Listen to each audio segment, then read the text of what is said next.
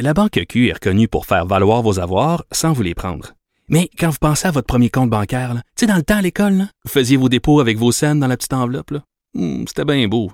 Mais avec le temps, à ce compte-là vous a coûté des milliers de dollars en frais, puis vous ne faites pas une scène d'intérêt. Avec la Banque Q, vous obtenez des intérêts élevés et aucun frais sur vos services bancaires courants.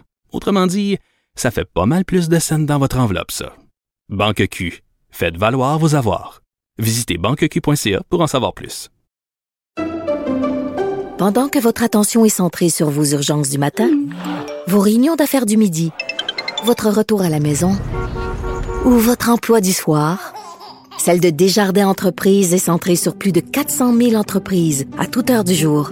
Grâce à notre connaissance des secteurs d'activité et à notre accompagnement spécialisé, nous aidons les entrepreneurs à relever chaque défi pour qu'ils puissent rester centrés sur ce qui compte, le développement de leur entreprise.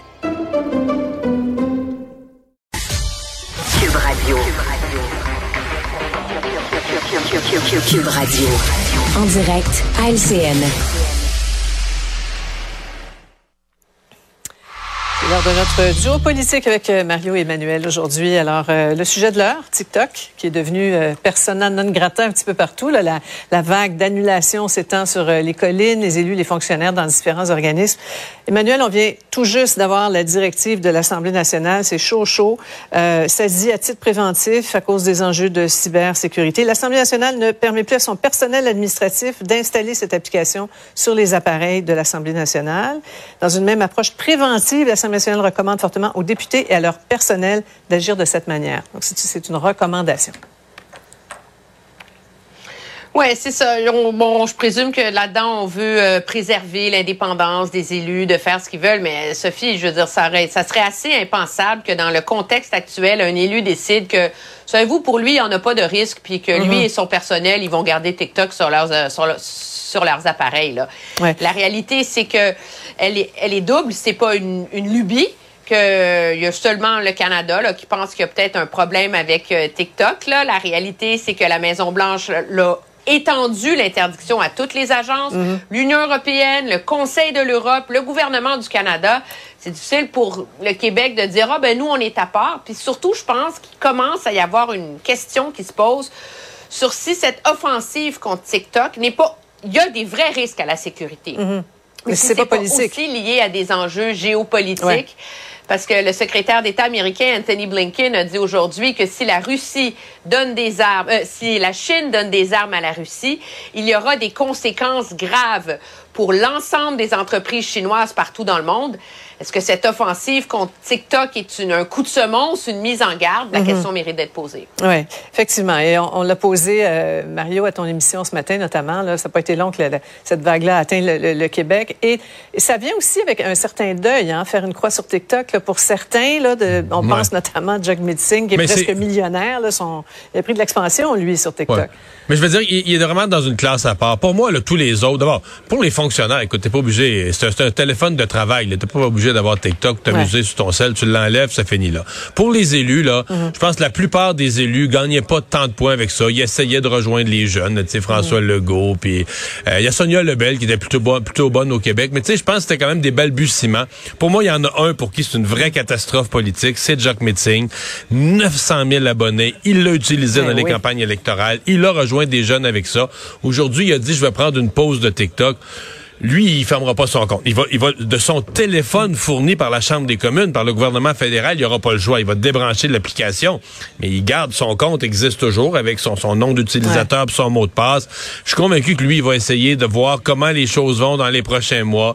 Est-ce qu'il pourrait, par exemple, s'acheter un autre téléphone ou se faire fournir par le parti un autre téléphone où il ferait juste des réseaux sociaux en disant regarde moi j'ai pas mes contacts, j'ai pas de courriel, j'ai pas de compte de banque, j'ai rien, j'ai juste des réseaux sociaux. Mais c'est comme dit Emmanuel, si ça devient une, une norme de bonne pratique dans tout le monde occidental de boycotter TikTok parce qu'on boycotte la Chine, Là, il pourra pas. Mais je suis convaincu que lui, il va essayer par tous les moyens de garder ce canal de communication politique avec les jeunes euh, et avec la population Ouais. ouvert. là. Ouais. Il doit vraiment être en deuil ce soir. Ouais. Il aura sa tactique TikTok. Voilà. Pourrait- Pourrait-on dire. Euh, C'est ça. Parlons maintenant du Globe and Mail qui n'en finit plus de révéler euh, des faits euh, troublants sur l'ingérence chinoise, euh, sur les, les libéraux fédéraux. Cette fois, ce sont les, les millions de dollars chinois dans la fondation Trudeau. Ça, ça remonte à loin. Là. Emmanuel, ça commence à faire beaucoup de munitions pour les oppositions, ça. Oui, mais Sophie, il faut- il faut pas s'en inquiéter, hein, vous savez, parce que c'est tout chaud, là, le rapport du groupe d'experts sur l'élection de 2021 vient d'être rendu public, puis ils nous disent qu'on n'a pas besoin de, de s'inquiéter. là. L'ingérence étrangère n'a pas menacé la capacité du Canada euh, à tenir des élections libres. Bon. Je dis ça un peu avec beaucoup d'ironie, vous le comprenez. Le problème pour M. Trudeau, c'est que lui misait sur ce rapport-là, justement, Ouais. pour calmer la tempête. Mais le président de la Fondation Trudeau, à l'époque Ouais. où ces dons auraient été négociés avec des donateurs chinois, M. Rosenberg. c'est le même ancien fonctionnaire qu'on Mhm. a nommé pour écrire ce rapport-là. Alors, morale de l'histoire, plus les jours passent, plus M. Trudeau s'enlise et c'est- de plus en plus de voix à Ottawa se commencent à se demander si c'est pas en train de devenir un tel boulet sur son gouvernement qu'il y a de plus en plus de députés qui vont peut-être commencer à se demander s'ils sont capables de gagner avec lui. Mario, euh, corrige-moi si je me trompe, mais est-ce que ça commence à nous rappeler vaguement, là, pas tout à fait les mêmes choses, là, mais le scandale SNC-Lavalin, là, dans le coulage, dans les lignes de défense, dans les dommages collatéraux, euh, Ouais. qu'est-ce que t'en penses? Un peu, mais, c'est- mais dans le cas de la SNC Lavalin, c'était quand même plus circonscrit. Sur la compa- Il y a un peu aussi des, des airs de commission Charbonneau où on disait Jean Charest hésite à, créer une commission d'enquête parce qu'il sait pas. Ouais. ce qui pourrait sortir sur son propre parti. Et il y a un petit peu de ça aussi où on se dit, ben là, dans le fond, si M. Trudeau est hésitant, c'est parce qu'est-ce qu'il n'y a pas une partie de ce qui va ressortir qui va éclabousser plus Qui profondément euh, des choses qui ont été qui se sont passées à l'intérieur même de sa de, de sa formation politique. Ouais. Donc, euh, M. Trudeau va devoir, écoute, il va devoir prendre le taureau par les cornes. À mon avis, il peut pas s'en sortir. Euh, là, cette semaine, la Chambre siège pas. Mais à compter de lundi, c'est retour, euh, Ouais. retour à la Chambre des communes. morceau, là. et c'est toute l'opposition maintenant, le bloc, le NPD, pas juste les conservateurs, là, tout le monde est, est embarqué. Ouais. Là. Ouais. Si vous permettez, on va terminer avec euh, ce, Mais ce- moi, ce Sophie, dossier. Oui, rapidement, si- euh, rapidement, Emmanuel. Si je peux me permettre, il y en a un parallèle avec SNC. Ouais. Lavalin, c'est que dans SNC, Lavalin, M. Trudeau s'est entêté à dire qu'il n'y avait rien là, puis qu'il n'y avait rien à voir. C'est ça? Puis finalement, il y avait Anguille sous roche et il y avait un problème. Et c'est ce qui fait Mhm. qu'aujourd'hui, ces plaidoyers sont moins crédibles, si on veut. Oui, voilà. Dernier dossier, on a 30 secondes. Je vais vous entendre vite, vite sur euh, euh, ce dossier révélé par la de Gazette là, sur plusieurs décès survenus à l'urgence de l'hôpital du Lakeshore. Déclaration du, du ministère, là, les faits rapportés sont très préoccupants. Nous souhaitons d'abord offrir nos condoléances. Bonsoir. En clair, nous ne faisons aucun compromis sur la santé et la sécurité des patients. Donc, Christian Dubé a réagi très rapidement sur le champ, demande une enquête. Mario. Ouais.